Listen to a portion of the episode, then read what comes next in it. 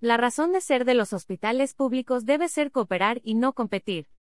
La directora de la Asociación Colombiana de Empresas Sociales del Estado y Hospitales Públicos, ACESI, afirmó que, ahora que el país necesita robustecer la red pública de hospitales, hay que garantizar la financiación con subsidios a la oferta de servicios para que puedan contratar al talento humano que requieren y mejorar la infraestructura hospitalaria. En la primera cita con el experto del mes de junio, el Colegio Médico Colombiano invitó a la doctora Olga Lucía Zuluaga, directora ejecutiva de la Asociación Colombiana de Empresas Sociales del Estado y Hospitales Públicos, ACESI, para hablar de la situación por la que atraviesan estas instituciones prestadoras de salud, IPS en pleno tercer pico de la pandemia. Para comenzar, ACESI es una entidad sin ánimo de lucro que representa a 450 hospitales públicos en 14 departamentos, y cuya finalidad es la representación y la defensa de la red pública hospitalaria. Lo primero que la doctora Zuluaga resaltó es que si los hospitales públicos ya eran importantes, especialmente en regiones apartadas, la pandemia corroboró que este tipo de prestadores resultan esenciales para brindar atención en salud. Por tanto, la prioridad para el gobierno debe ser fortalecerlos. La crisis desatada por el COVID-19 obligó al Ministerio de Salud a volcarse y a prestarle atención a la red pública para poder responder a la emergencia sanitaria, dado que los públicos son los únicos prestadores en el 70% del territorio nacional. Otra de las lecciones aprendidas durante estos 15 meses es que el modelo de atención definitivamente debe girar hacia la promoción y prevención, y para ello el paso a dar consiste en eliminar las barreras de acceso que tienen los usuarios. Durante esta amenaza mundial, todos los sistemas de salud han tenido que apoyarse en el recurso humano. Pero que en Colombia, pese a todas las misérimas condiciones laborales y a las deudas salariales que se tienen con más de la mitad de los profesionales, hay que reconocer que el talento humano en salud es de los pocos sectores que realmente trabaja por vocación y por honrar su compromiso con la sociedad. Es hora de que exista una verdadera reivindicación con los trabajadores de la salud que vaya más allá de llamarlos héroes o darles una pequeña bonificación que no mejora ningún aspecto de las condiciones laborales que los tiene completamente oprimidos. En los hospitales públicos, principalmente de zonas apartadas, estos denominados héroes, agregó Zuluaga, no cuentan con las mínimas condiciones laborales que establece la legislación colombiana tienen contratos a uno o tres meses, o están por órdenes de prestación de servicio, OPS o vinculados a través de terceros que no siempre cumplen con hacerles el pago de la seguridad social. Y no se trata de que las IPS no quieran emplearlos de planta y con todas las garantías de ley, lo que ocurre es que las S están en una situación diferente dado que dependen del recaudo y de la venta de servicios para poder contratar. Entre lo social y lo financiero, la Ley 100 transformó a las instituciones prestadoras de servicios de carácter público en empresas sociales del Estado para que tuvieran más autonomía y se pudieran autofinanciar. El propósito era que entraran en el mercado competitivo, donde el supuesto era que la calidad fuera el eje fundamental de la prestación de los servicios para que el mejor tuviera más usuarios. El problema, explicó Zuluaga, es que las CES entraron a competir en desigualdad de condiciones.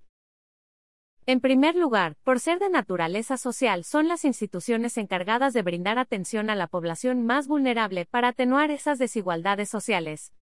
Al tener un alto porcentaje de población subsidiada o sin cobertura de salud, los hospitales públicos no resultaron autosostenibles. Al día de hoy se adeudan 900 mil millones de pesos a los prestadores por atención de población venezolana migrante, y así la Corte Constitucional haya estipulado que a hospitales públicos no les pueden medir solamente por los ingresos y los gastos. El Ministerio de Hacienda hace esa evaluación, y las instituciones con números rojos son candidatas a liquidación o a fusión. Desde 1994, año en que se reestructuraron los hospitales públicos hasta el 2001, ya tenían una deuda de 352 millones de dólares. En ese momento el Ministerio de Salud pidió un crédito por 90 millones de dólares al Banco Interamericano de Desarrollo PRID, que sería condonable si se lograba reorganizar la red a través de convenios de desempeño con las entidades territoriales y la nación, alaró. Ese dinero el ministerio lo utilizó para pagar salarios e indemnizaciones y el personal fue despedido. Un hospital grande de tercer o cuarto nivel, por ejemplo, quedó con un par de trabajadores de planta. El resto empezó a ser vinculado por medio de cooperativas de trabajo asociado para que el hospital siguiera en funcionamiento. De esta forma las IPS terminaron con tres tipos de contratos, los del personal de planta, los de empleados oficiales y los de las cooperativas. En 2008, el incumplimiento del pago de los parafiscales por parte de las cooperativas obligó a expedir la Ley 1233 que prohibió contratar con esas entidades. Sin embargo, las deudas de la red pública cada año son más cuantiosas. Muchos de los hospitales públicos han desaparecido, otros han alquilado la infraestructura a los privados, y el talento humano en salud sigue tercerizado. ¿Y la ley estatutaria de la salud?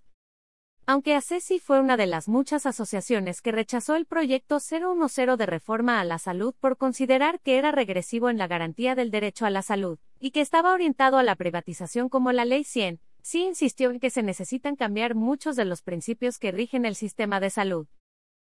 La Ley Estatutaria de la Salud de 2015 ha sido la mayor conquista de la sociedad colombiana en materia de salud, aseguró la directora.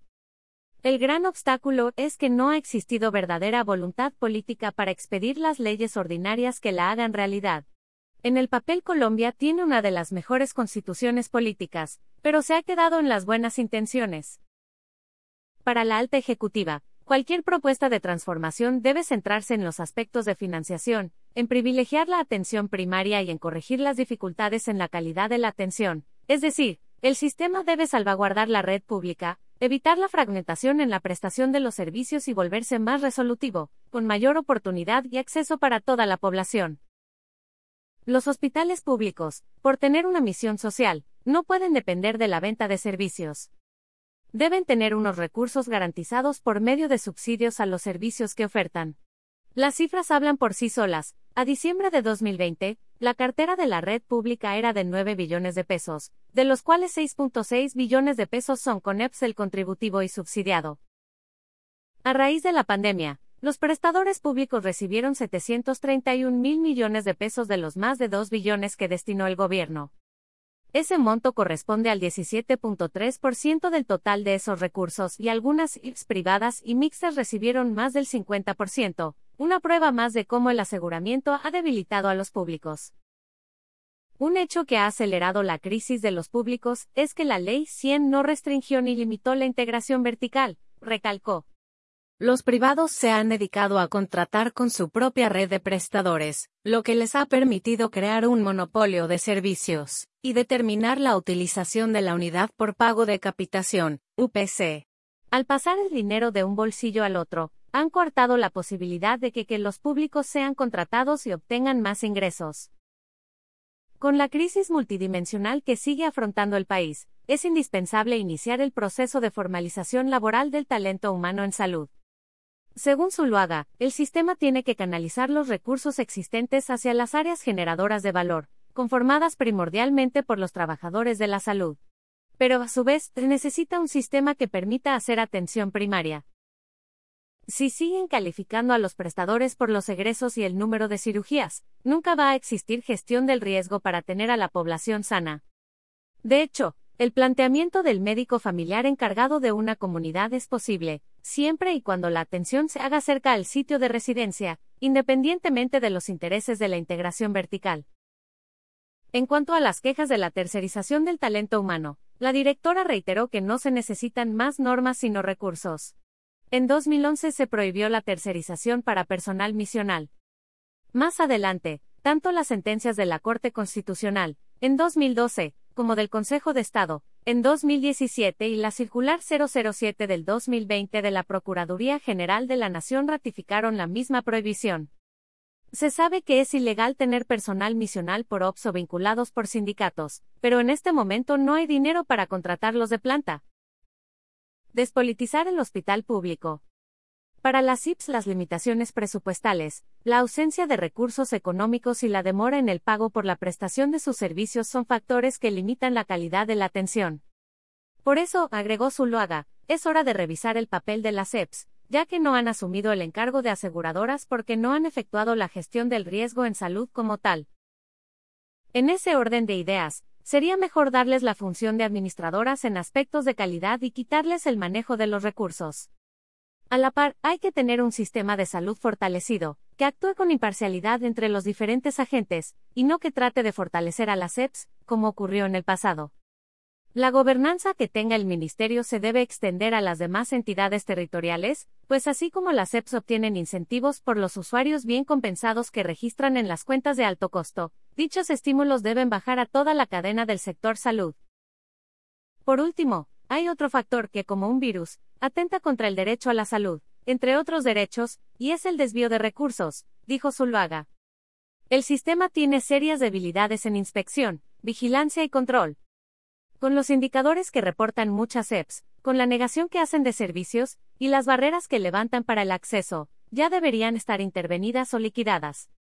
Hace poco se le otorgaron mayores competencias a la Superintendencia Nacional de Salud, pero no se ha visto ninguna acción efectiva.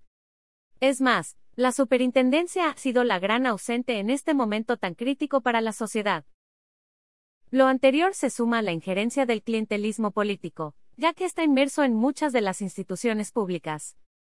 Para la dirigente, el funcionamiento del hospital público no puede seguir dependiendo del gobierno de turno, y que cada cuatro años haya borrón y cuenta nueva, o peor aún, que sean la oportunidad para crear nóminas paralelas, argumentó. Las S están obligados a interactuar con los gobiernos departamentales y municipales, pero no pueden servirles de fortín político.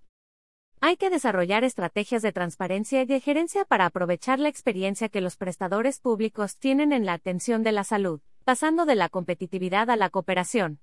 La pandemia nos acudió para declinar el afán de la rentabilidad financiera y valorar la rentabilidad social.